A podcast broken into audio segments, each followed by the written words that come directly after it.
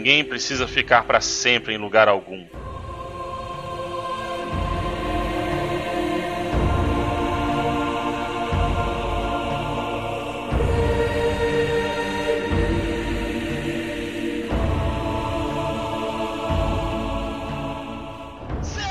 Sejam muito bem-vindos, senhoras e senhores, a apenas um cast. Eu sou Dante The Chain e estou aqui com meu queridíssimo colega de podcast, não muito másculo. Tá me xingando, né, Chico? Vá pra puta. E também aqui, você tá desrespeitando o nosso querido convidado, por favor. Salve galera, aqui é o Eduardo e. Puta começo viado esse de podcast, velho. É sempre. É, é- é- é quando tem um, um rosto dessa, dessa natureza, sempre é bagunçado desse jeito. É, Foi tá, mal, eu, eu sei, eu sei. Os, os podcasts os caras me convidam como especialista, né? Pra você ver o nível alto da qualidade, entendeu? Pois é, exato, você vê o nível desse podcast. Ainda bem que eu tô bêbado, então vambora, vai. Cada, cada podcast tem um especialista que merece. Exatamente. É exatamente por isso que você me escolheu por algum motivo. Até, até hoje eu quero entender por que, que você me convidou pra cá, mas eu tô aqui. Então, senhoras e senhores e demais gêneros, estamos aqui pra falar sobre Sandman, que foi o que e foi o intuito desse podcast, certo, Sebastião? Você e sua- o resto da sua trupe iniciou o podcast com a intenção de falar sobre Sandman, não é isso? Entre outras coisas, mas era uma obsessão falar dos oito arcos da Conrad de Sandman. Oito ou nove ou dez, daqui a pouco o Edu vai me, vai me corrigir aí. Mas a gente começou fazendo o programa sobre períodos e noturnos, depois fez um sobre Casa de Bonecas, passaram-se quase 15 episódios, agora a gente está voltando para falar de Estação das Brumas. A gente pulou Terra dos Sonhos porque a gente considera que são histórias que têm a ver, logicamente, em alguma parte da cronologia da história de Sandman, mas elas não são interligadas entre si. Então a gente optou por falar dele lá na frente, junto com os espelhos distantes. Certo. Eu vou deixar claro para vocês ouvintes e os meus colegas aqui já sabem, eu não sou fã de Sandman, mas apesar de que eu gosto muito, cara, do conceito. Infiel vai, Infiel. vai morrer no, no inferno, vai pagar essas, essas palavras, você vai pagar no inferno. Cortem a cabeça dele agora. Entendeu? Daí o cara vai daí o cara vai, vai ficar mil anos sofrendo torturas no inferno, não sabe por quê. Não, Edu, vamos, vamos ser sinceros. É Foda, já vai começar a Ei, polêmica. sem, sem polêmica de, de traço nem, nem de caralho a quatro. Vamos, vamos falar da porra do arco, pelo amor de Deus, cara. Depois te falo Tá bom, merda tá bom, tá bom. Apenas um cast cotidiano em estéreo.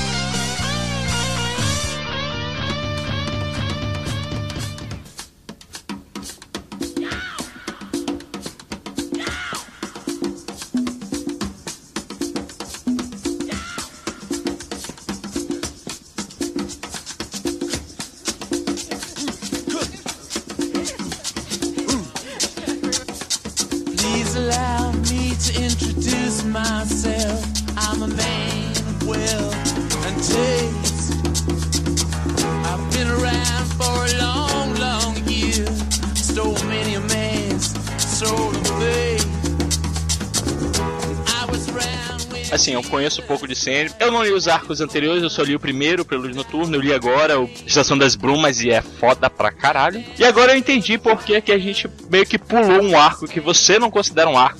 Na verdade é, só que são. é, Porque assim, o Edu pode até falar melhor disso. Eu não sei como era feita a publicação original de Sandman.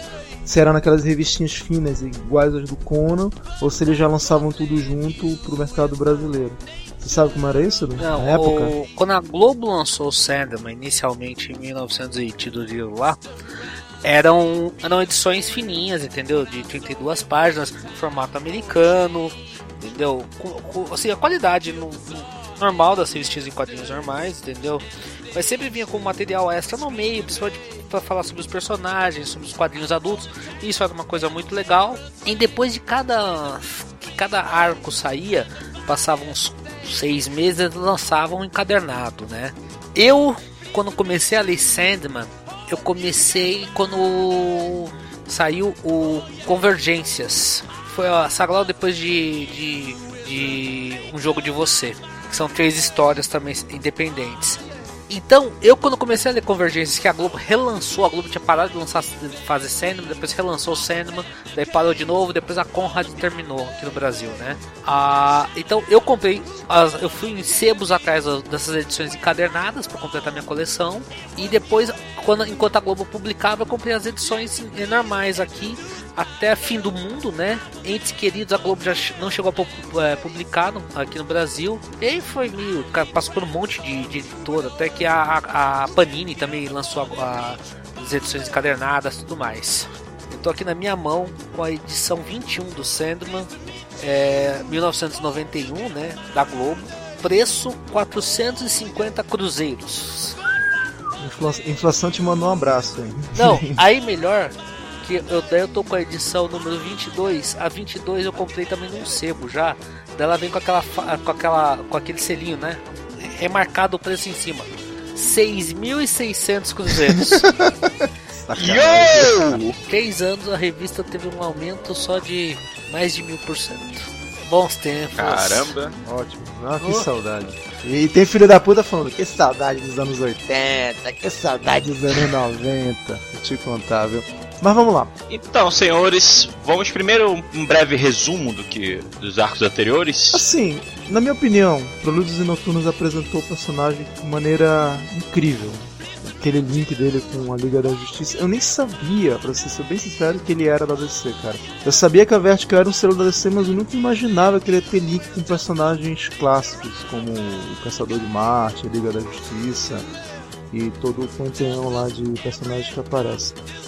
E, assim, na minha opinião, é, é- é tipo um thriller, cara. Se vocês pararem pra lembrar o que era o Prelúdios e Noturnos, cara, é tipo um thriller, cara, uma, uma aventura, né? O link que ele faz aqui com os personagens da Liga da Justiça é a coisa mais. Não vou falar desnecessário, entendeu? Porque eu acho que tem um- uma, uma, uma importância quando falo do Caçador de Marte e tudo mais. Mas sabe aqueles negócios seguinte? É, não faz falta. Se eles tivessem pulado, se o Neil Gaiman tivesse pulado essa história, é, não, não, não faria diferença, entendeu? Ficou legal porque ele pega um personagem que já existia, que era o, o Doutor Destino da, da, da Liga da Justiça, já tinha esse negócio de entrar no sonho das pessoas, tudo mais.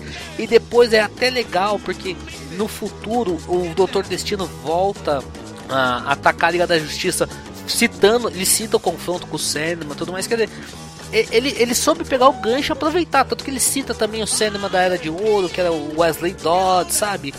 O, o, o, que, o que acontece é o seguinte, o Neil Gaiman ele recebeu a missão de, de re- reconstruir o personagem, ele podia pegar os personagens que já existiam, que era o Wesley Dodds e por aí, ou então refazer do partir do zero, né? Ele partiu do zero, só que ele meio que resolveu trazer todo mundo pro mesmo universo. O, o- até na Casa das Bonecas também, quando ele vai enfrentar o Brute Blob, né? Que ele vai enfrentar o, o Hector Hall, que também era um personagem, era um cinema da DC, da época de, da Era de Prata, Isso, a, a esposa dele, acho que é a Hipólita, a Hipólita Hall. era também, tá, tá escrito no rodapé do livro dizendo que era da, uma heroína da Era de Prata. Então, então quer dizer, ele, ele, ele, ele meio que ele pega todas essas pontas que ficaram meio perdidas e traz tudo, sabe? Ele meio inter, interliga tudo. Isso é legal, mas assim, não, eu não acho que, por exemplo, é, se ele não tivesse feito essa interligação e fosse um quadrinho independente, que nem a maioria dos quadrinhos da Vertigo é, estaria perfeito também, mas como ele, eh, na, na época até, não existia Vertigo. 90, 91, não existia esse selo assim, dessa forma, entendeu? Você tinha o John Constantine já, você tinha o Sandman, daí veio o Sandman, que daí ele trouxe os livros da magia, o ele, ele reformulou a Orquídea Selvagem. A Vertigo nasceu aqui, entendeu?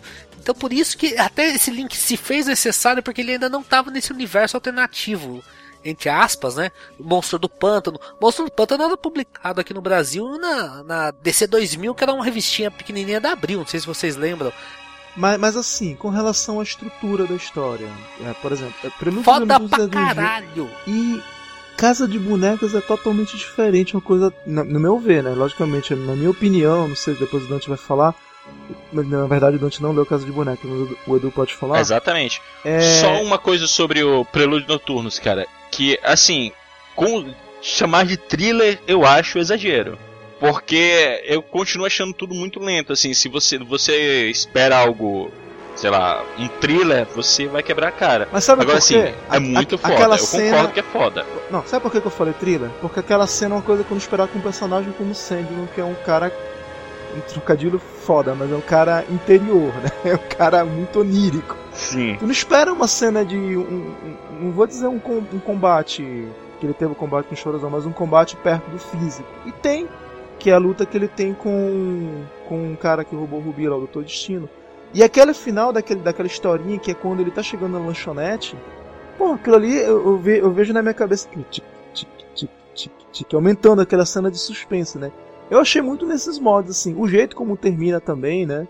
Pô, e no final todos os da Asilo Arkham dormem porque o Sandman concede uma noite de sono pra todo mundo e tal. Ele estabeleceu um patamar do personagem que ele mudou totalmente quando foi pro Casa de Bonecas. Eu, eu não sei, assim, por exemplo, Casa de Bonecas pra mim já começou uma coisa muito densa, cara. Não, eu, eu acho assim que o, o Sandman, principalmente nesse começo, até, até o, o, o Prelúdios Noturnos, é, eu vejo que ele, o- ele ainda não tinha uma estrutura muito definida, até em questão de- do que, que era mais o personagem, entendeu?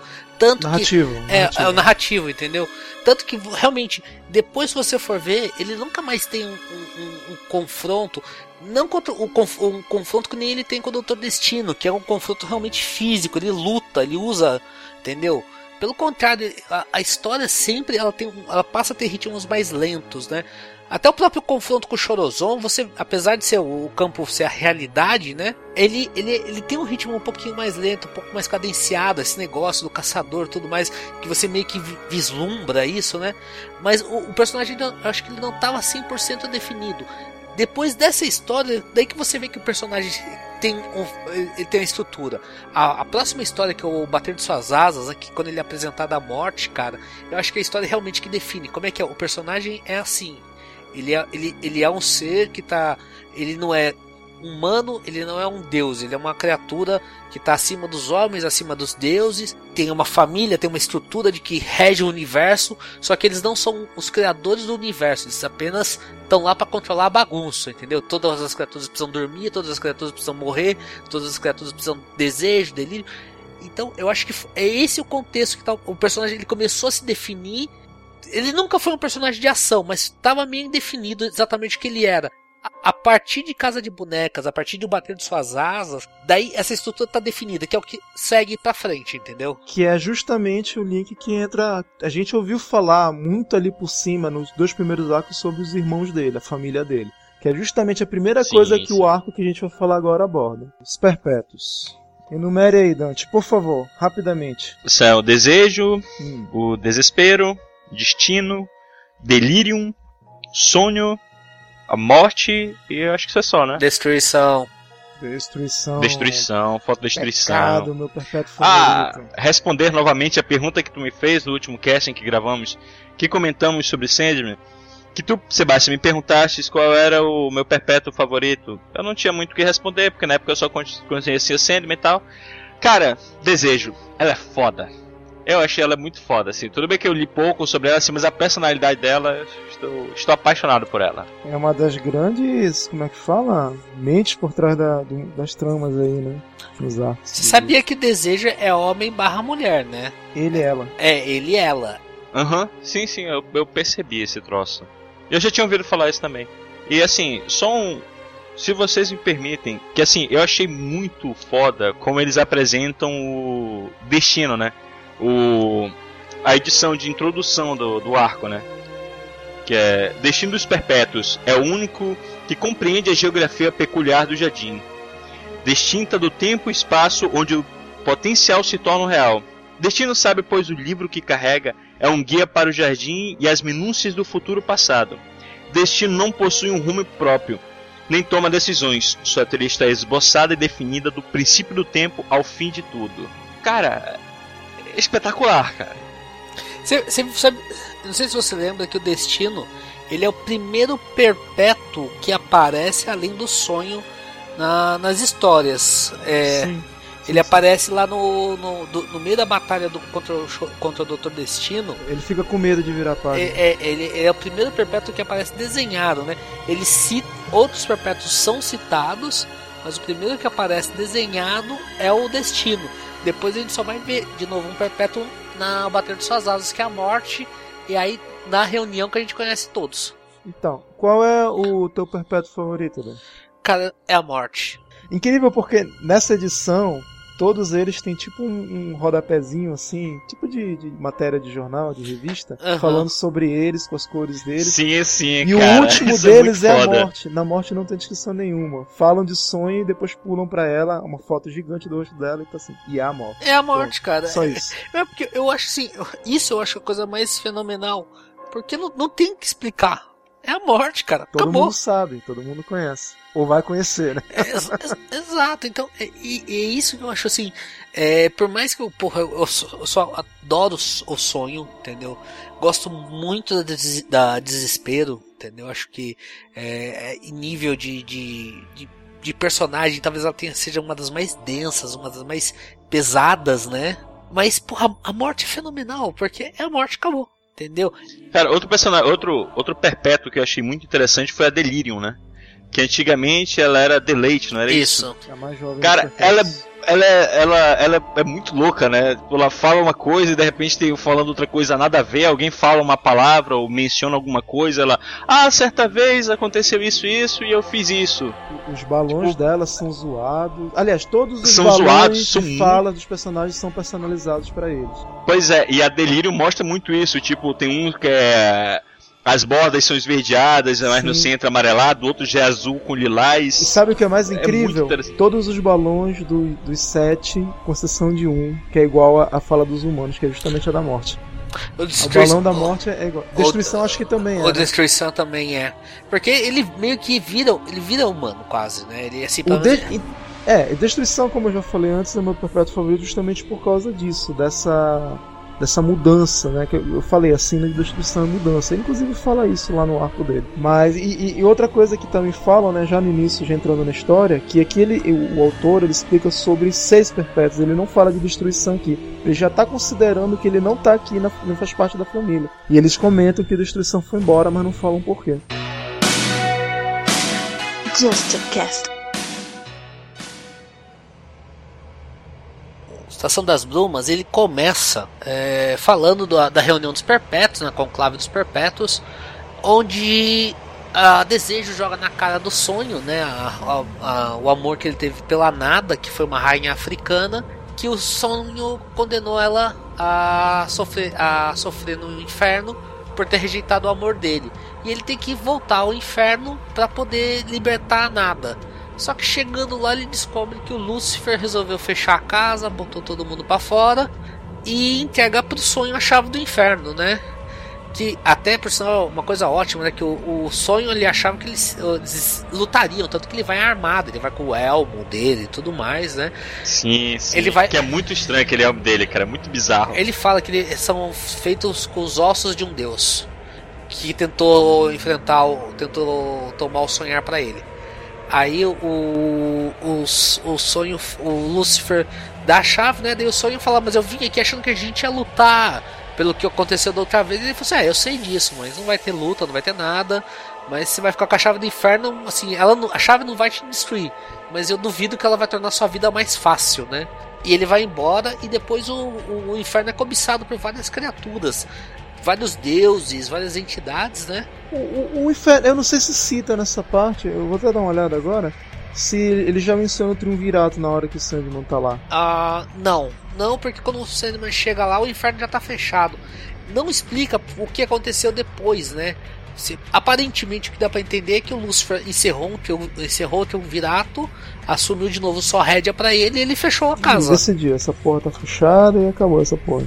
Tanto que quando o Caim vai pra lá, você só vê o Lúcifer, a gente não vê o Azazel nem o Beelzebub. Beuzebu, que é o triunvirato que é, que é citado no Estação das no Prelúdios Noturnos. Cara, sabe o que é interessante em ler essa, essa HQ, esse arco? Ah, É porque ele começa de uma forma, aí tu pensa que vai ser uma coisa tipo lá o. As três lá falando com o destino, né? E ele tinha que fazer a reunião, aí tu fica, pô, uma reunião, mas o que que vai rolar? Porra nenhuma. O destino diz, não, é, é isso aqui mesmo. E, cara, Como assim não? É isso aqui mesmo. Tu fica, pô, o que, que vai rolar na reunião? Aí de repente não, é. Acontece a discussão entre o desejo e o, o Sandman, né? E aí ele resolve que ele vai salvar a nada. Aí, pô, vai ser um lance pra ele salvar a nada. De repente, não. Não vai ser isso também. É. O que vai acontecer é que a chave do inferno tá na mão dele ele tem que se virar pra ver o que, que ele vai fazer sobre isso, cara. Então, assim, é uma virada atrás da outra. Isso deixa interessante pra caramba. Mas em dado momento eu vou dizer que eu me senti meio enganado. Mas foi legal, eu, eu deixo o Neil Gaiman Mas me isso é enganar. difícil de roteiro, né, cara? Sim, sim, cara, sim. É, uma das, das melhores conversas daqui, da parte da conversa entre eles dois, entre o Lucifer e o Sandman, é quando o Lucifer ele, ele tá meio que numa crise de identidade e ele tá falando que, porra, porque os mortais, por que que eles vivem me acusando de, de roubar almas, de comercializar armas e tal? Almas, né, no caso. E ele fala, né, que na verdade ele, ele nunca obrigou a nenhum deles a fazer isso. E que eles, no caso, os mortais, morrem, vêm pra cá por transgredir o que julgavam correto, esperando que satisfação do seu desejo de sofrimento e punição. E ele fala: Eu não os obrigo a vir pra cá. Eles simplesmente vêm pra cá. É uma coisa, inclusive, que o Edu comentou no outro cast, que diz que todo mundo, quando morre, dá uma passagem por essa dimensão, não é isso? É, te- teoricamente, né, pelo que o, o, o Lucifer fala, todo mundo vai pro inferno. Tem alguém, todo mundo vai ter que pagar alguma coisa no inferno. Não existe ninguém que seja 100%. 100%, entendeu? Isso vai um pouco até contra os, os preceitos cristãos, né? Como a gente aí caindo um pouco no negócio da Bíblia, né? Como a gente já nasce no pecado, tudo mais, apesar do batismo, crisma, esse conceito de todo mundo vai ter que ir pro inferno pagar algum pecado, tá, é, tem uma certa lógica, cara. Então, É, é, tem aquela parada que você já nasce com, com a carga de pecado. Você, é, essa parada Exato. é você tentar ir diminuindo aquilo ali, diminuindo aquilo ali, até você estar Aham. pronto pra poder ascender para outro plano superior. né? São várias visões da mesma coisa. E ele termina esse diálogo falando: não, eles pertencem a si mesmo. No caso, os mortais pertencem a si mesmo, não É. pertencem a nenhuma divindade. Só que odeiam ter que encarar isso. Ou seja, ele basicamente pega toda a culpa da humanidade e fala: a culpa é de vocês, não tentem jogar a culpa em cima de Deus, Diabo, Buda, Lá, Odin, enfim. até depois o, o- nas histórias do, do Lúcifer ele cita também isso, cara. Que se, é, a- as, as decisões. Assim, é, é aquela coisa meio contraditória, né? Porque você vê o no Destino falando que o livro dele tá tudo já tá traçado. E aí vem o Lúcifer e fala que as decisões são nossas, né? Mas é, é uma coisa meio, sabe? É meio uma mistura. As, as, a, o destino tá traçado. Só que com as decisões que a gente vai tomar. Apenas um cast. Porque antes da gente entrar nesse arco, acho que a gente tem que voltar no Casa das Bonecas pra edição 9 do Sandman. Porque a edição 9 do Sandman, que é a segunda edição do arco Casa das Bonecas, ela é uma história que, quando você lê pela primeira vez, você não entende nada. Ó, o trocadilho? Hum. Mas ela demorou, tem uma lo-. Porque a edição 9 do Sandman conta a história da nada. É uma história danada. Caraca! Essa, essa, essa velha, essa ruim, velha. Não é minha, não é minha, dele é malha. Um abraço, cara. Entendeu? Porque é, a história chama Histórias, Histórias na Areia, que conta a história Contos, de um. contos na areia, né? É. uma tribo africana contando a história da princesa, que é a mulher mais bonita que o sol já viu, tudo mais. Que ela se apaixona pelo Sandman, o que, o que aconteceu, entendeu? Ela tirando a virgindade dela, a vingança do sol por ela ter se apaixonado por um, por um eterno que não é um deus nem um homem. E aí ele senta, sentenciando ela pro inferno, entendeu? Então. Caramba. É, é, assim, é um link, é um link até, até um pouco. Rapidinho falando sobre essa história, até um pouco meio bíblico. Uma das várias referências que Sandman puxa, né? Que por que, que ele foi condenado. É na história que o aborígene conta pro, pro neto dele. Por que, que ele, o Senhor dos Sonhos, o nome lá que eu não uso pronunciar, Kaiku, Kai, não sei o que das contas. Por que, que ele condena a princesa pro inferno? Porque ela negou ele três vezes. É. Então é. Tem até um quadrinho na cena, assim, ele, ele Caraca. esticando a mão pra ela e ela, a mão dela se afastando, assim, bem devagarzinho.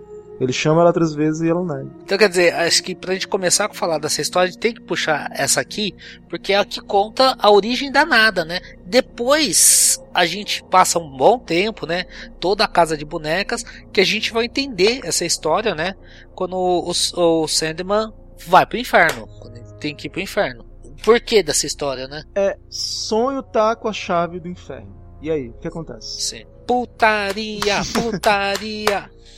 É uma chave estilosa pra caramba. Não, peraí, o interessante é que assim, como foi dito, ele desce, né? Esperando uma briga. Primeiro tem toda uma despedida, né? Que ele vai falando com várias pessoas, ele se encontra com o Rob, que é aquele amigo dele que ele visita a cada 100 anos, se eu não me É que engano. ele tá né? achando que ele vai morrer.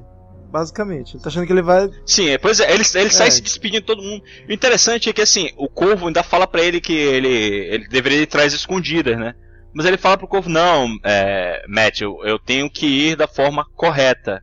Ele vai, manda o Caim pra lá. E, caralho, o que é Caim aquilo, né, mano?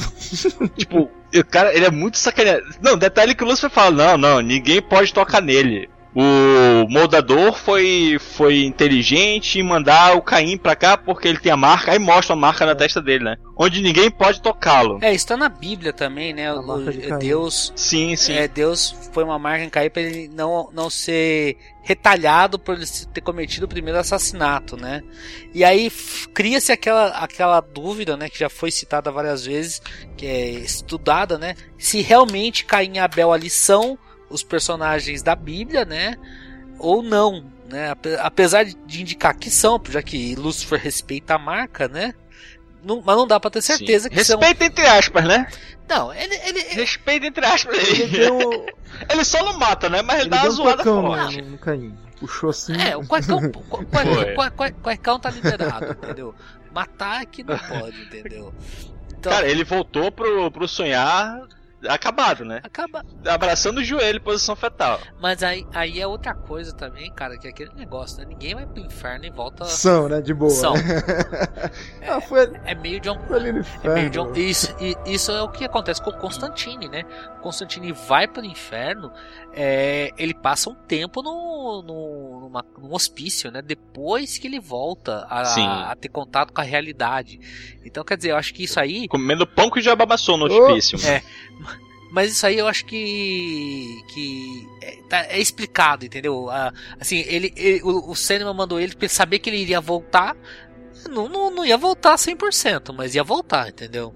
Sim, sim, ele tinha essa certeza. Tinha essa certeza. E já, já falando sobre a ida do, do sonho do, do Sandman lá para pro inferno, que também foi interessante, que ele foi todo preparado para a batalha.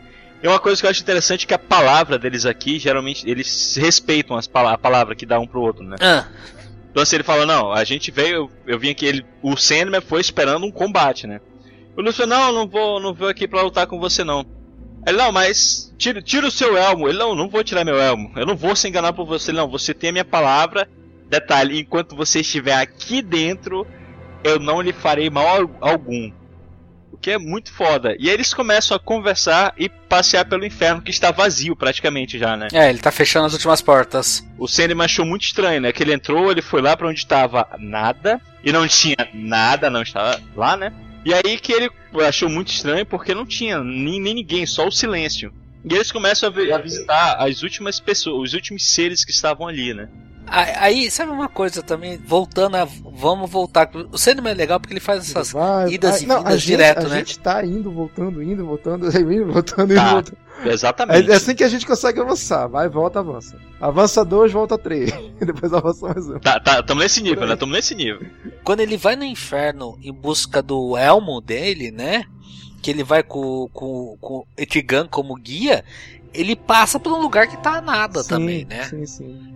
Então, e aí que essa é a diferença que você vê no. no, no, no- no- do inferno que, a- que aparece do, do Sandman, né? na- quando ele vai, vai lá pela primeira vez, do- quando ele volta, realmente não tá vazio, entendeu? É, na- não tem nada lá. Mas sim, vamos lá. É, onde eu quero chegar? O cara tá. O cara. Aonde? Sonho tá com a chave do inferno nas mãos. Certo. Chegam. Ah, Não, detalhe, né? O pontinho, só um pontinho que eu, em relação ao Lúcifer, né? Que ele, assim que ele sai do inferno, ele fala: Ó, estamos fora do inferno. Eu disse que lá eu não lhe causaria nenhum mal. Aqui está o meu presente pra você. Não sei se ele fará mal, mas bem, com certeza não fará. Aí ele ainda pede pro, pro Sandman cortar as asas dele, né? Apenas um cast.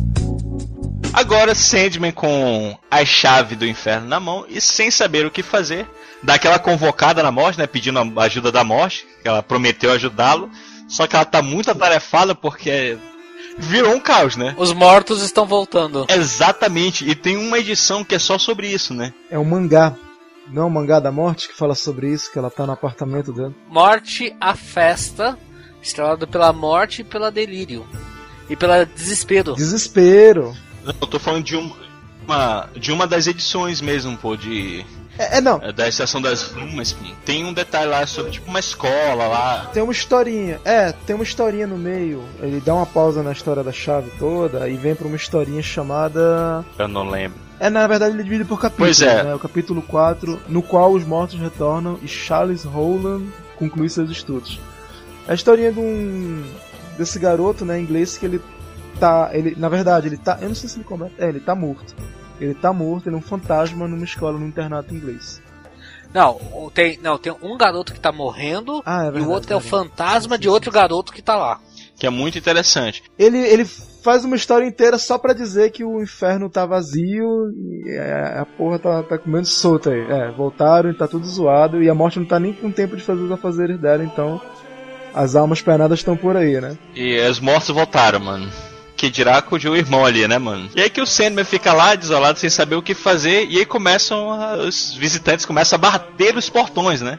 E o que é interessante, que o guardião chegou assim, ô, galera tá, tá agressiva lá. Não, manda todo mundo embora, eu não quero falar com ninguém. Que guardião, né? Um dragão, um grifo e um. É um unicórnio isso aqui?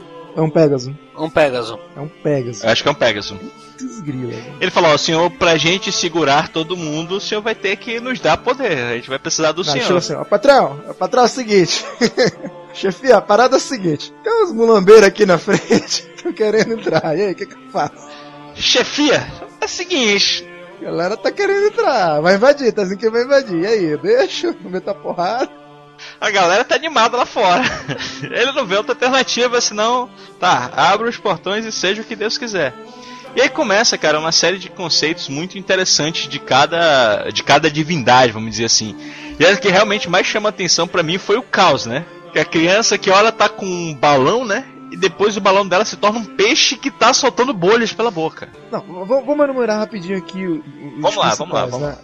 Os, ó, os principais aqui são o Odin, que ele vai acompanhar do Thor e do Loki, né? Eles representam os nórdicos, né?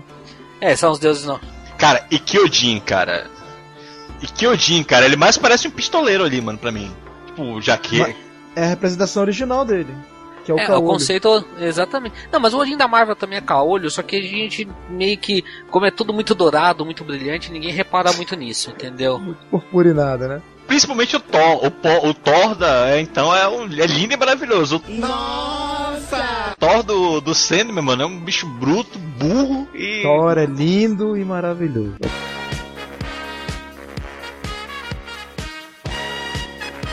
Não, cara, Prosseguindo. Eu sou. Eu, eu tenho convicção da minha heterossexualidade o suficiente pra dizer que um cara é bonito. Por que, Seba? Você se apaixona se. Olha o cara, ah, eu não posso dizer que o cara é bonito, que eu vou me apaixonar. É só uma observação, amigo. Segue o barco. Vadia, por favor. Quem mais? Quem mais? Temos Loki. Aí, aí voltando pro, pros Azides, né, que é o, o, o Thor, Odin e Loki. Daí os, os, os egípcios a gente tem o Anubius, é, Bast, que é a Senhora dos Gatos, e Bess. Aí tem uma, o Suzano Ono Mikoto, que é um Zono Nomoto. é uma divindade japonesa. Dos, pelos demônios nós temos o Azazel, o Chorozon e a Merkin, né? Que trio, hein? Que trio. Aí tem o, o escravo da ordem, né? Que é a caixa de papelão. A gente tem a Jeremy, que é também a escrava do, do caos, né? Que o Dante falou. É representante do caos, que o Dante falou. Isso, com um balãozinho. Daí tem dois anjos, né? Que são dois observadores enviados por Deus, né? Que é o Remiel, aquele que está em cima dos elevados, e o Duma, o anjo do silêncio. E na mais pra frente vão os representantes das fadas, né? Do reino das fadas, que são o Cluracan Cloracan e a, e a irmã dele, no ala. no ala. Isso, isso. Esses são os principais que ele, que ele cita. Quem que vocês acharam mais legal? Eu fico com o caos. O caso. Não, eu, go- eu gosto do, do, do Thor, do, do- dos Azides. Porque o Loki é um filho da puta, entendeu? O Thor é uma, uma entidade burra, Muito. Bruto. bruto. E o Odin é um cara até sensato, cara. É o pai dessa, É. dessa porra toda, né? Exato. Então, e assim, todos vão lá, né, pra bajular o, o Senhor dos Sonhos, né, o sonho, pra, em busca da chave do, do inferno, que cada um tem uma... Algo a oferecer, uma, né? uma- uma- não, algo, al- uma ideia do que vai fazer com o inferno, né? Por exemplo, o, o, o Odin vai lá porque ele acha que ele pode se esconder no inferno para evitar o Ragnarok. Os, os japoneses vai lá porque como tá há muitas divindades, né? Ele até cita é, no, no- no- na conversa que ele tem com o Sandman, né? Que ah, o panteão japonês cresceu muito. Várias coisas estão se juntando, né? Temos Marilyn Monroe. Exatamente. Não, o que que, ele, o que que ele quer dizer? Que o Japão teve uma explosão em popularidade no mundo. Que, e aí, olha que coisa genial, cara. Já nessa, né, nessa época ele já tava dando link para deuses americanos lá na frente. Que era aquela, aquele conceito de que os deuses não são. Eles podem, podem surgir deuses novos no decorrer do tempo. Sobre coisas novas, né? Então ele estava falando que hoje em dia eles têm vários deuses da cultura pop, Mary Monroe, King Kong, eu não sei se ele fala de Godzilla também. Não, que são não, não. coisas originalmente japonesas, né? Acho que ele só fala da Marilyn Monroe mesmo, cara. É, é, é, ele só cita, é, King Kong ele fala ele também. fala que e, que eles estão se adaptando, né? Os deuses japoneses estão se adaptando aos tempos, né? E, então eles estão é, adi- adicionando novos ícones, né? Então, e a Marilyn. Monroe é, acabou sendo adicionada, né? Acabou essa cultura pop, foi como você falou, né? Uma cultura, uma, um ícone pop acabou se tornando quase uma divindade. Então, as pessoas estão se juntou ao panteão japonês. Então, cada um deles tem uma visão do que vai fazer com o inferno, né? Por exemplo, o reino das fadas exige que o inferno fique fechado, porque eles têm que pagar um tributo ao inferno uma vez a cada sei lá quanto tempo.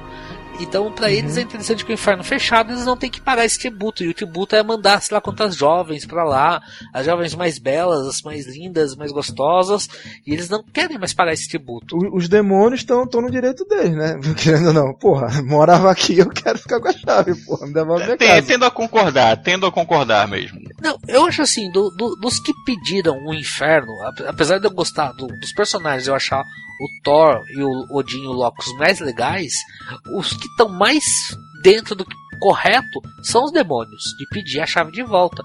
O- os demônios, eles estavam. Tinham uma moeda de troca, se não me engano, pra ter o inferno. É, Tinha lá nada. e o, e o Chorozon. Isso. O, o Azazel oferece pro, pro Sandman, né, a nada e o Chorozon. Só que o, o Sandman fala, né, que ele oferece a hospitalidade dele para todos os, os convidados, mesmo aqueles que ele não tinha ciência. Porque o Azazel fala que se ele não desse a chave do inferno para ele, ele iria consumir a alma danada, ele ia fazer parte da, do, da- do, do ser Azazel, né? Que o, o Azazel, o, e o Tipo um. É, um demônio de Sim. dimensões, mais ou menos. É, não é, tem uma então- forma. E, e ele é meio composto por mil demônios que estão todos juntos lá, vivos ao mesmo tempo, num único ser, né?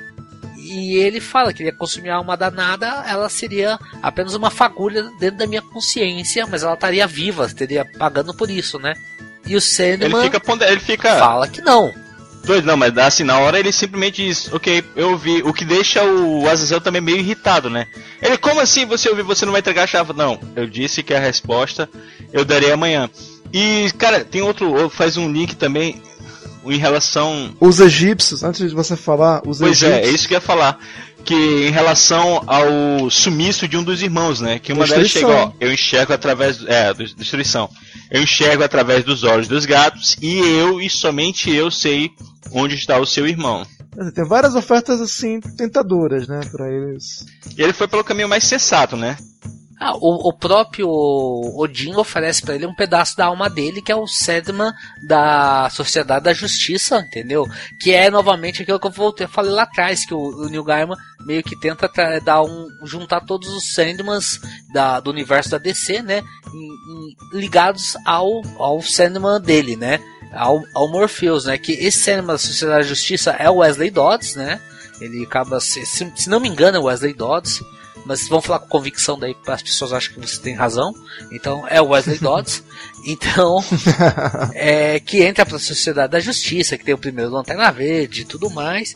E queira ou não, ele tem um, um fragmento da alma do Sandman que o, o universo cria esse fragmento dessa alma, né, para poder co- co- enquanto o Sandman tá preso no Prelúdios Noturnos, para tentar balancear as coisas, né? E aí ele oferece essa, a- esse fragmento para tornar até o Sandman mais forte. Ele fala que ele meio que Pra não quê, liga, né?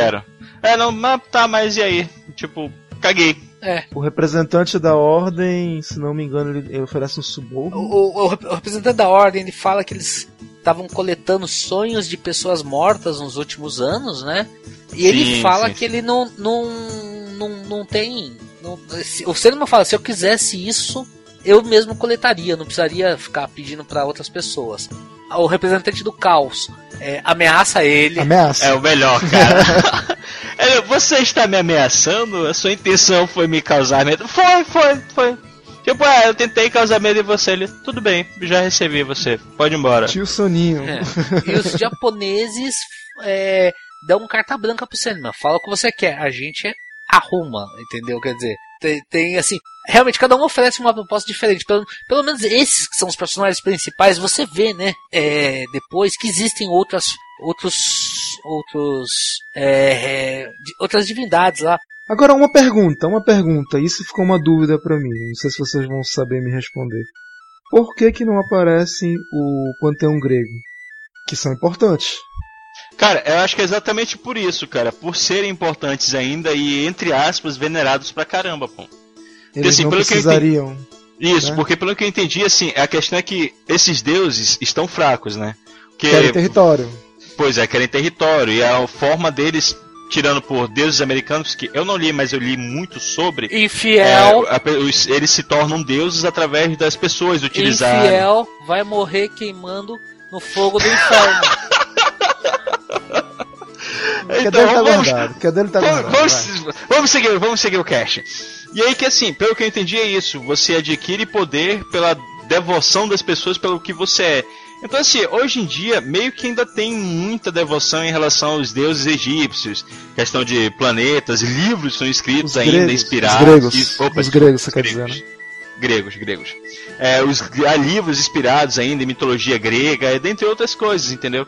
Então, As assim, eu acho né, que, eu acho que elas, eles tal. continuam muito presentes ainda na nossa sociedade, por isso eles não fizeram questão alguma de, de ir pra lá pegar um pouquinho de poder, porque eles já têm bastante. Diferente daqueles outros que estavam ali, que muitos tinham sido esquecidos, né? E eram pouco mencionados.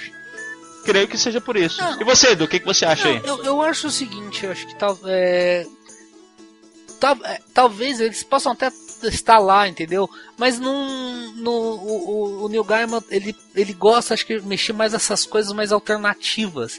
Os deuses gregos, se você parar bem pensar, todo mundo conhece.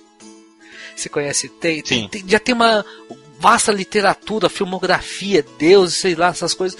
E, por exemplo, os deuses nórdicos, você só conhece a versão da Marvel, que é a versão bonitinha dourada, entendeu? Então eu acho o seguinte, ele tá dando focos para outros deuses que a, gente, que, a, que a cultura pop não, não, não descobriu ainda. Então eu acho que. Você me permite interromper rapidinho? Fale?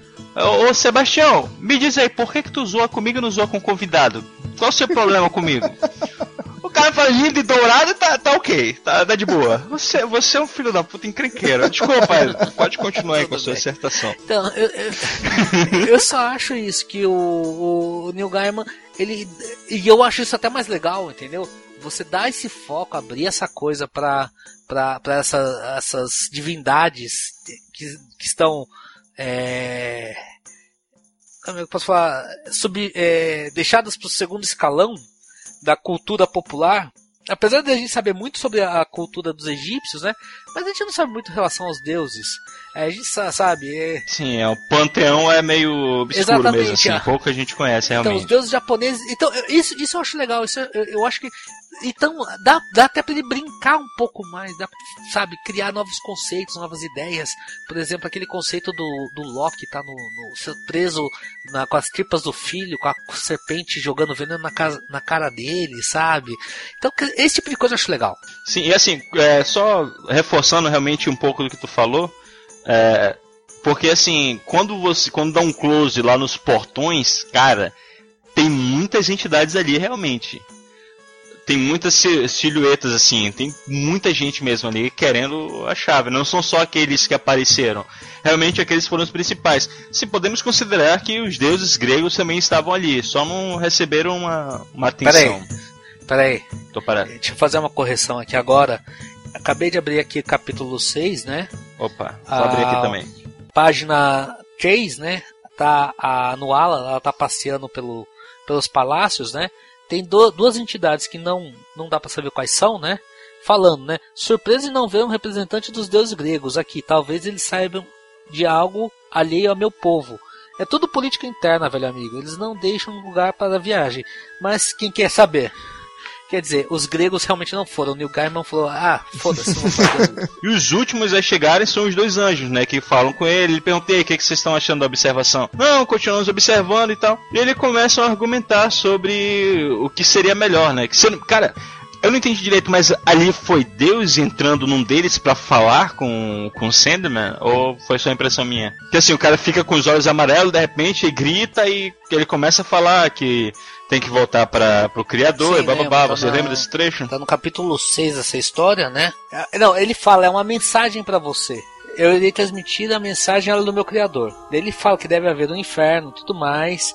E aí ele percebe que que os, o Deus tá, tá mandando esses dois anjos descerem ao inferno. O, pro- o problema é quando ele entrega a mensagem que ele percebe que ele tá sendo proibido de voltar pro paraíso. A cidade prateada, né, que eles chamam. Sim, sim. Ele, ele meio que fica, pô, mas eu seria um rebelde também, eu seria um revoltado, né? É. Ele fala que ele lutou nas guerras, lutou direito, tudo mais. Ele, ele- ele- ele- queira ou não, Remiel, ele fica puto com a decisão de Deus.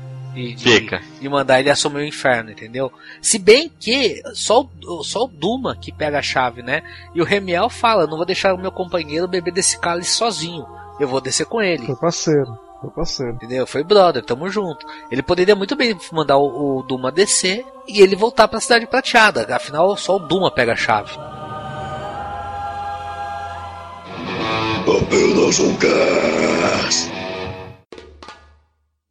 Cara, é, apesar de tudo isso que rolou, da decisão e tal, né? Tem uma monstra de poder de Sandman no meio no final dessa história, justamente quando ele derrota Azazel. E incrível, eu, achei um link muito forte com a maneira que ele derrotou o Doutor Destino lá no primeiro arco. No primeiro arco, o Doutor Destino pegou o Rubi quebrou ele e com isso libertou todo o poder que estava dentro do Rubi. Agora Azazel meio que tentou colocar sonho dentro da essência dele, meio que a imagem que aparece é ele querendo engolir. Ele fala, eu menti e tento engolir o sonho. Só que aí depois volta a imagem e o Azazel tá dentro daqueles potes de geleia, velho. E, e é foda isso, ele abre um baú, cara, e quando ele vai guardar o demônio lá, tem lá o crânio do Corinthians, cara, tem a cidade de Bagdá, tem um monte de coisa que faz link com outras histórias que a gente vai ver depois. Isso é fenomenal, cara. E ele mostra isso, e, e tem uma cena com todos os pretendentes mais famosos olhando assim, cabisbaixo, e ele falando, beleza, tá aqui. Mas alguém vai querer encarar aqui a parada ou não? Acho que agora tô. Isso, cara, isso é muito foda. Isso foi muito demais, cara. Então, acho que todos agora vão respeitar a minha decisão, não é? E no outro quadro, todo mundo tá pianinho. Não, sim, acho que sim, você, você fez certo, não sei o quê. Todo mundo, sem exceção. Não, outro, outro detalhe sobre a questão da, de, de palavras, de dar a palavra, que o Sandman chegou e disse, não, você tem minha hospitalidade. E aí o Azazel chega e fala, não, eu não quero a sua hospitalidade. Automaticamente, foda-se, né? Você não quer minha hospitalidade? Ok. Faço o que eu quiser com você. Assim como com isso o Azazel se liberta da- das amarras, vamos dizer assim, e pode tentar o que ele quiser com o Sandman, né? Só que como o Sandman falou, você errou, você está no coração do sonhar. Aqui eu sou mais poderoso e eu faço o que eu quero. O que, que vocês acharam daquela DR no final que ele teve com a Sanada? hein? Eu achei o que, cara? Ah, Foi a DR, hein? Cara, isso eu vou falar pra você, eu achei o ponto mais baixo, mais fraco da história. Eu, Eu- também não eu- gostei, cara. Eu acho o seguinte, eu acho que ele precisava ter a conversa com a Nada, era uma coisa importante, mas ficou meio muito, sabe? Ele chegar e falar. Levou um tapa na cara. Levar um tapa na cara, quase ameaçar ela de, de ir pro inferno de novo, sabe? Pois é, isso foi legal. Ah, tá, outro detalhe, né? Que assim, ele se, se apresenta pra pessoa de acordo mais ou menos com a crença dela, né? Sim. Claro, Que assim, ele, ele aparece, vamos lá, politicamente correto, afrodescendente, né? Negão. Ah, pra ela e tal. legal. Aparece negão lá. Assim como eu vi falar que em dado momento quando ele aparece para um gato, ele aparece como gato, né? Sim, um gato preto, gigante. Pois é, eu achei muito interessante essa questão da, de como eles. da representatividade dele, entendeu? A alienada era, era uma afrodescendente, então ele apareceu da mesma forma. Mas isso lá no começo, quando ele, ele aparece pro Ajax, né? Ele aparece como uma divindade lá do. Do, do, do- de Marte, entendeu? O deus, o deus do sonho do marciano, Um monte entendeu? de fogo lá. um assim. Exatamente. Ah, aqui nessa mesma história, quando vai falar com cada um dos representantes, com exceção de uns três, por exemplo, no japonês ele aparece com aquela divindade japonesa, que é retratada na. Tu vai me falar o nome agora, do, daquela graphic novel que tem famosa que só um artista japonês fez de Sandman. Ah, é, puto, caçador de sonho. Não, mas ele, apare- ele, ele, ele é retratado como uma entidade japonesa. Isso, exato. E isso ele fala pro, pro Loki, né? Que, pro Loki não, pro Odin, que ele é um, ele é um azeire, ele é tudo, entendeu? Volta aquele conceito que a gente falou lá no começo. Ele tá no inconsciente coletivo não só dos homens, então, ele tá no inconsciente coletivo de todas as criaturas. Toda a existência, exatamente. Falando sobre a, a DR, só pra fechar, que realmente, tipo, ela dá um tapa nele, né? Volta todo o orgulho dele, tipo, pô, você me bateu. Você não pode fazer isso. Mas eu acho que ele meio que lembra da conversa com a morte, que a morte é outra que fala na cara dele, né? Isso mostra a evolução do, do personagem. Ele parece que tá aprendendo, bem pouquinho, mas ele tá aprendendo das escrotices que ele fez. Logo após essa DR, tem uma parada aqui com aquele deus japonês, que parece que ele tinha sido enganado. O, o, o Loki fala, né, que ele, ele, ele transforma o Suzano no Loki, né? Eles meio que faz um, um Paranauê lá, o, o Suzano fica parecendo o Loki e o Suzano vai pro centro, vai pro centro da Terra, sofrer com veneno, com tudo mais, e o Loki foge. Aí o, o, o Sandman percebe isso e liberta o Suzano e liberta o Loki também, deixa o Loki solto, né? Muito bonzinho. Ele meio que faz um acordo com o Loki. O Loki fala, pô, mas eu sou seu convidado também, você me permitiu aqui e tal. Ele fala, não, tudo bem. Eu posso criar uma, uma ilusão, né? Eu posso criar uma, uma imagem onírica sua e deixá-lo lá no seu lugar, sob a terra. Aí tá lá, o Loki se ajoelha, pô, você faria isso, olha, ó, fique ciente que você vai me dever muito, compreende? Aí o Loki, não, claro, então vamos conversar.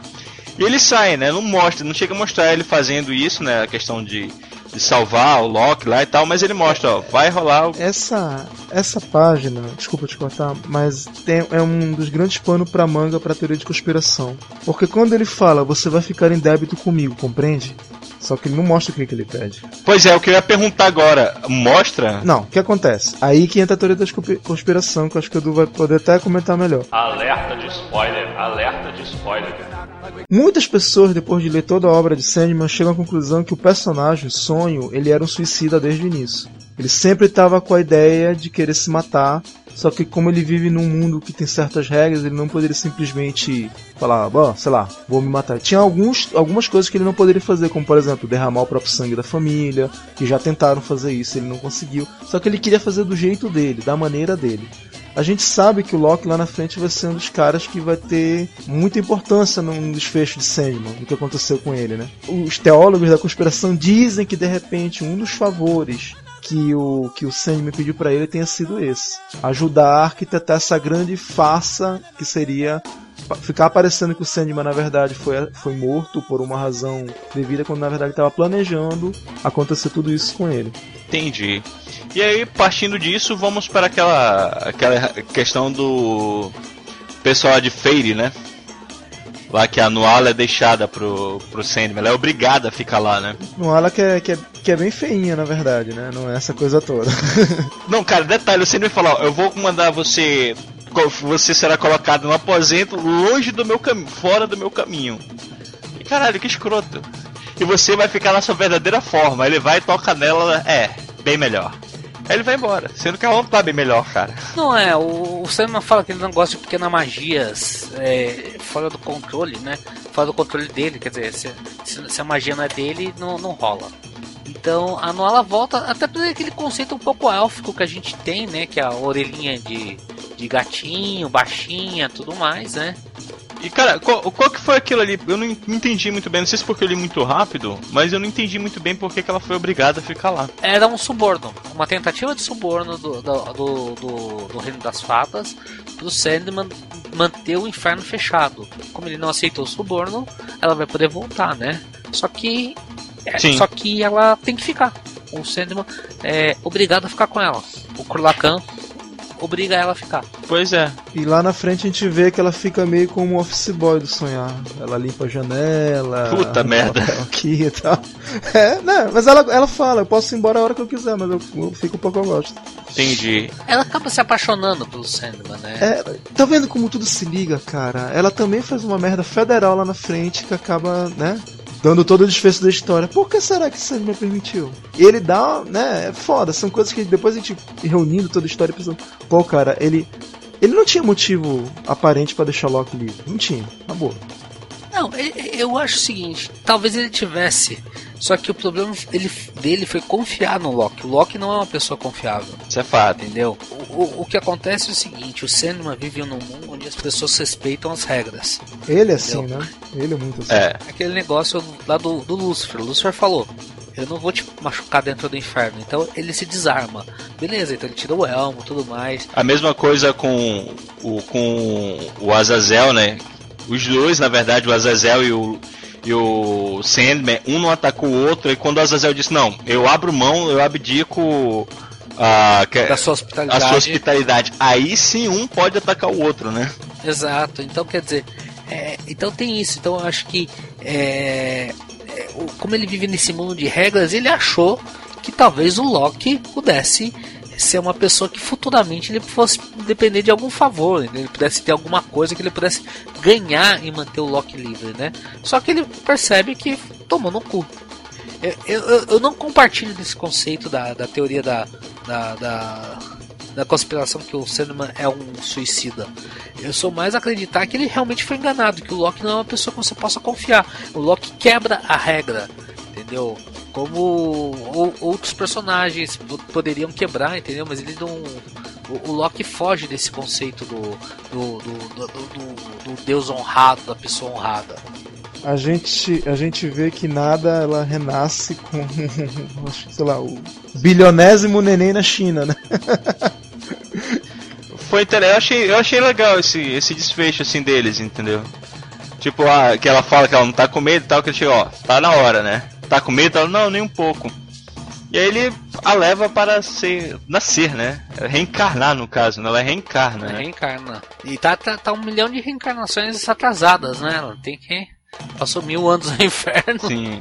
Não, é assim, ele olha com, com, com bastante carinho pra ela, né? E fala, ó, pô, você será sempre bem-vinda a não sonhar em qualquer corpo que visita. Que visitar, né? Ou seja, vai vir muito ainda, É. ainda, vai, ainda vai renascer muito. Apenas um cast.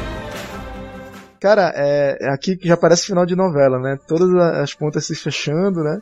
E aí chega lá a cena da praia com o Lúcifer, com o velhinho lá. Cara, esse desfecho é demais. Eu achei, eu achei muito legal, cara, o desfecho. Eu, porra, tadinho do velho, né, bicho? Ele teve uma vida desgraçada, né? Uma vida de merda, né, cara? O filho morreu, a mulher morreu. né? E, ah, agora, e, e ele, e ele falando isso na maior naturalidade. E agora tô aqui sozinho, né? Vem de manhã, dá uma volta, não sei o que. Aí eles só, aham, é. Fim de tarde pra noite pra olhar o pôr do sol, que é sempre diferente. Olha que foda, ele confunde ele com inglês. Ah, tem inglês, né? Eu conheci alguns ingleses legais.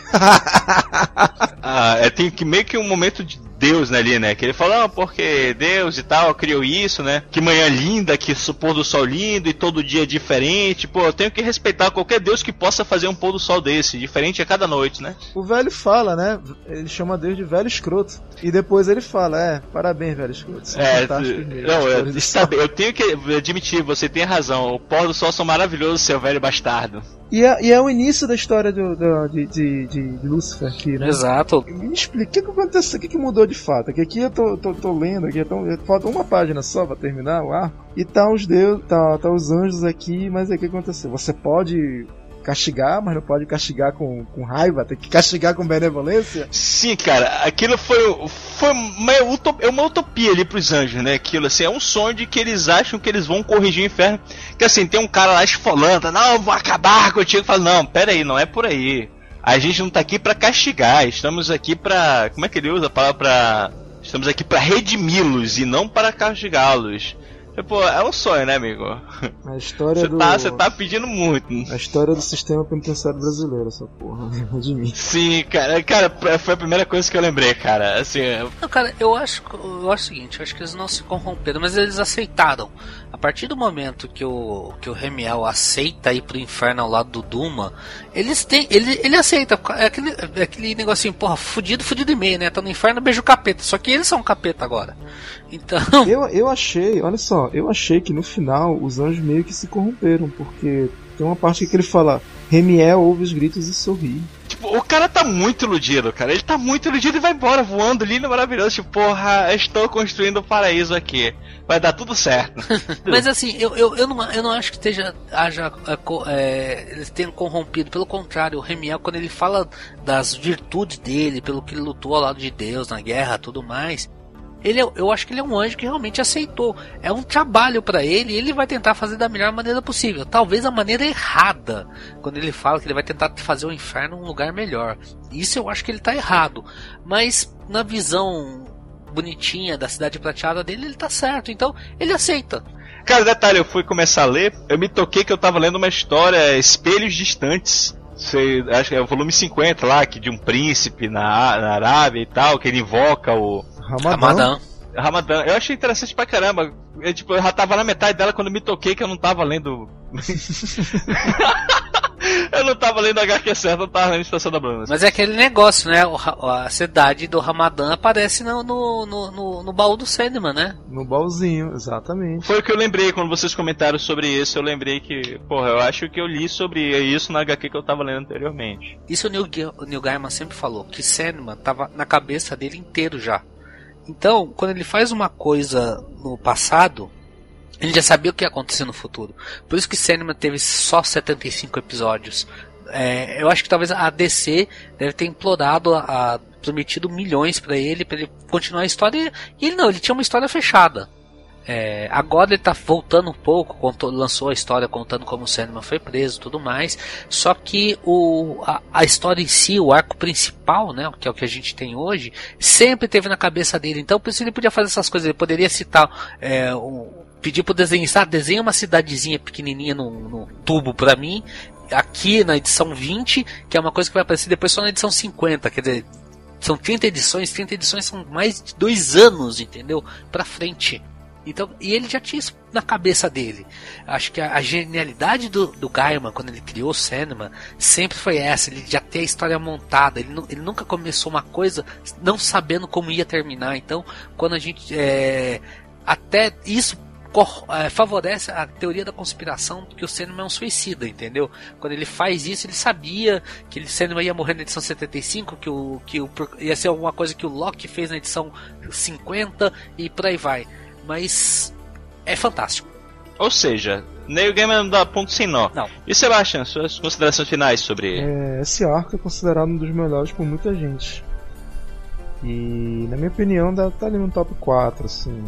Porque eu, eu gosto muito do que, do que rola nessa história. Só que é que nem vocês comentaram, né? Tem algumas coisas aqui que vão reverberar muito lá na frente. Mas eu acredito que a decisão final de ficar com os anjos não me agradou muito, muito não. Mas eu respeito, eu acho que funcionou. Eu não lembro de, de citar o inferno. Assim, o inferno teve uma relevância muito grande na história de Sandman até mais ou menos esse arco. Depois eu não, não vejo. Ele, ele é- continua sendo citado, continua falando, mas não tanto quanto se falava antes. Então é meio que um fechamento de- desse meio, né? dessa parte mais mística que barra religião, barra comportamento, barra tudo. Mas é muito bom, cara, muito bom mesmo. Eu, eu não posso falar muito, cara. Assim, eu achei honesto, né? Eu achei honesto, eu achei justo ficar com o criador, com o inferno, né? Eu- Não, mas eu, eu também. Eu acho que a decisão é, foi a mais justa. E- e, o, o problema é que é o seguinte: não dá pra gente saber qual seria a decisão do Sandman.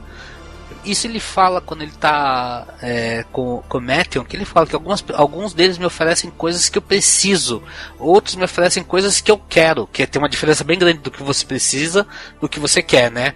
Então, é, isso ele, ele, ele fala e fica naquela coisa assim, não dá para ele não dá uma pista. Ah, ele ia dar pros demônios, ah, ele ia dar pro, pro Odin. Não dá para saber, cara. Não dá para saber. Mas eu acho legal. Eu, eu, eu achei um, um final justo. Tirando a DR, eu achei um final justo. É, a DR meio dá uma cagadinha no final. Assim, eu não posso falar muito sobre, eu posso- a única coisa que eu posso dizer sobre a HQ que eu achei muito interessante, mesmo pra quem conhece pouco de Sandman, cara. Assim, é uma história fechadinha, abre, desperta logicamente a curiosidade pra muita coisa, mas é o que eu acho legal, que assim, você não necessita, é legal, né? É bom que você tenha um background ali, mas pelo menos nesse arco eu não vi a necessidade de eu conhecer o que aconteceu antigamente, antes, entendeu? Na- nos outros arcos. Você lê muito de boa. E assim, antes de encerrarmos, eu já que estou com dois especialistas, é sobre uma uma pequena discussão que eu tive com a minha senhora, a dona Juana, sobre ah, os apetrechos lá do Sandman. A máscara, o elmo dele, aliás, o elmo, o saco de areia e o diamantezinho lá dele, né? Safira. Safira não, é o rubi. Ele perdeu, ele foi, foram roubados dele quando ele caiu na Terra, não foi quando ele foi aprisionado? Sim. Pela Ordem dos Antigos Mistérios. Ou foi antes disso? Não, foi quando ele caiu. Foi quando ele foi aprisionado lá naquele trocinho de vidro. Isso, É, Então, Exatamente. Eu lembro de ter sido isso, a Juana disse que não, que ele perdeu antes de vir pra Terra. É Quando ele é aprisionado, tanto que até o, o, o chefe da ordem fala que foi uma noite boa. Ele, acha, ele tira o rubi, o, a algibeira e o, e o capacete. Aí a algibeira vai parar pro Constantine, o capacete é tro- o, o cara troca pra, com medalha de proteção e o rubi fica com vai para com o Doutor Destino.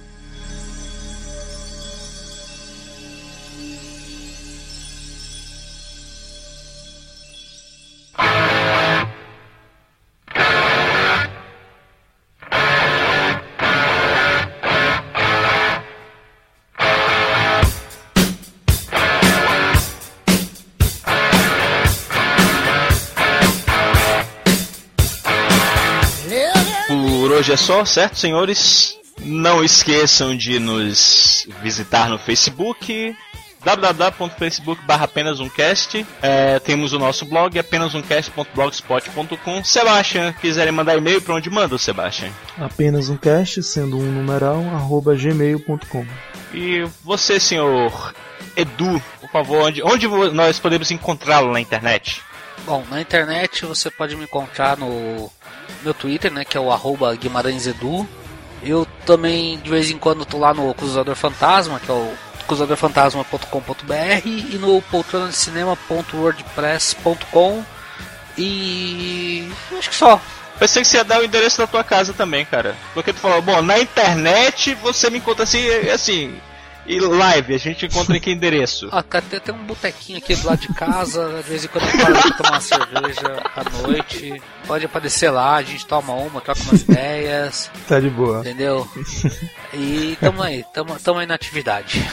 Então, caros ouvintes, é isso. Por favor, deixem comentários, mandem e-mails. É muito importante o feedback de vocês, inclusive para melhorar nosso desempenho. Então, só vou falar rapidinho com os ouvintes, porque a gente não tem tido, né, cara, atualmente assim, comentários e tal. É muito importante.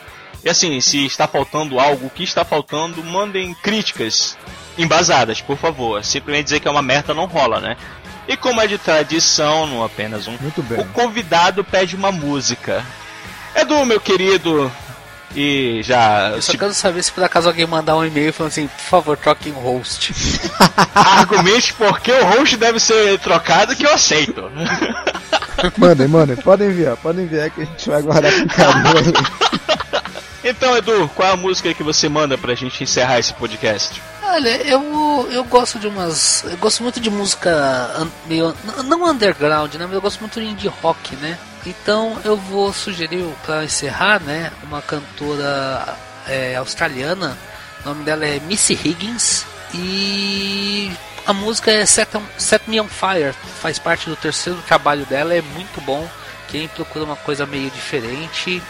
É um sonzinho muito legal. É uma cantora com uma voz bem doce e faz um indie rock bem legal. Então, Miss Higgins Set Me on Fire. Tá, só, só uma curiosidade, o que, que seria uma voz doce pra você? Ah, não é a sua, com certeza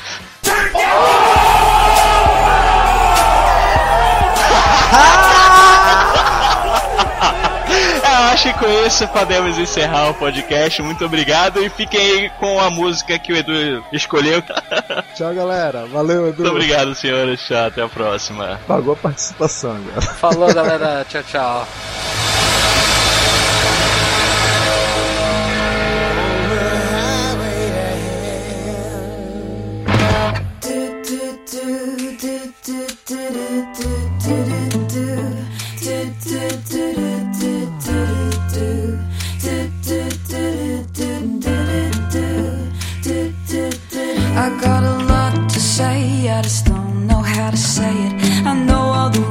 I just can't seem to play it. You can tick the boxes, follow the equation, but the knife won't budge until you learn patience.